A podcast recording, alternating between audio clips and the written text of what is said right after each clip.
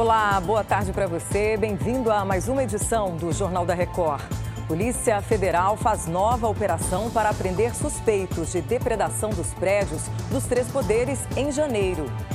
Exército e paramilitares do Sudão anunciam cessar-fogo de 24 horas. Conflito no país deixou mais de 200 mortos. É agora no Jornal da Record. Oferecimento Web Bradesco. Organize sua vida financeira com um único botão.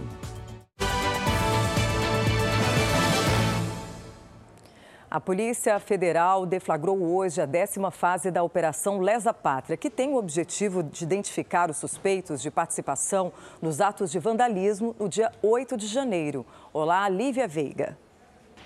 Olá, ao todo são cumpridos 16 mandados de prisão nos estados de Goiás, Minas Gerais, Mato Grosso, Pará, Paraná, Rio de Janeiro, São Paulo e aqui no Distrito Federal. Além de 22 mandados de busca e apreensão expedidos pelo ministro do Supremo Tribunal Federal, Alexandre de Moraes. Segundo a Polícia Federal, entre os crimes investigados estão a abolição violenta do Estado Democrático de Direito, golpe de Estado, associação criminosa, destruição e deterioração de patrimônio tombado. De Brasília, Lívia Veiga. Obrigada, Lívia. E o Supremo Tribunal Federal começou a julgar os 100 denunciados pelos atos de vandalismo do dia 8 de janeiro. O ministro Alexandre de Moraes, relator do caso, foi o primeiro a votar. Ele se declarou favorável às denúncias. O ministro Dias Toffoli acompanhou o voto de Moraes. Vamos até Brasília com as informações da repórter Vanessa Lima. Boa tarde. Boa tarde, Patrícia. O maior julgamento da história do Supremo acontece em plenário virtual, em que os ministros registram o voto por sistema eletrônico. Se a maioria seguir o voto de Alexandre de Moraes, os investigados se tornarão réus e poderão responder por associação criminosa, dano ao patrimônio e crime contra as instituições democráticas, entre outros. Ao todo, a Procuradoria-Geral da República já denunciou 1.390 pessoas pela participação nos atos de 8 de janeiro. De Brasília, Vanessa Lima. Obrigada, Vanessa. O Exército e as forças paramilitares do Sudão concordaram com um cessar-fogo de 24 horas após a pressão do governo americano. Os confrontos no país africano já deixaram 200 mortos e quase 2 mil feridos.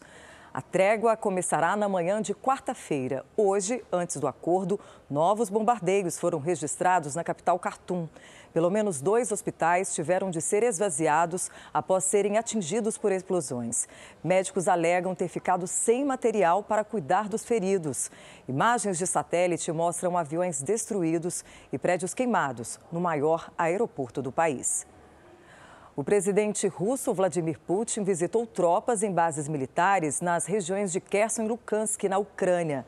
As imagens foram divulgadas pelo próprio Kremlin. Esta é a segunda vez que Putin entra no território ucraniano durante a guerra.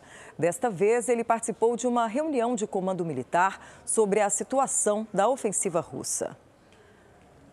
O empresário Tiago Brenan, que está preso nos Emirados Árabes, será trazido ao Brasil por quatro policiais federais. Boa tarde, Bruno Piscinato. Há cinco mandados de prisão preventiva contra ele aqui, né? Sim, Patrícia, boa tarde. Tiago Brenan é acusado de agressão, estupro e cárcere privado de pelo menos quatro mulheres. O pedido de extradição dele foi aprovado pelo país do Oriente Médio no último sábado. O empresário deve chegar no Brasil até quinta-feira e será levado para um presídio comum aqui mesmo em São Paulo.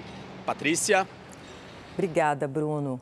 Uma expedição científica descobriu um recife de corais milenar completamente intacto nas Ilhas Galápagos, no Equador. O Recife, com abundante vida marinha, tem mais de 2 quilômetros de comprimento e fica a 400 metros de profundidade.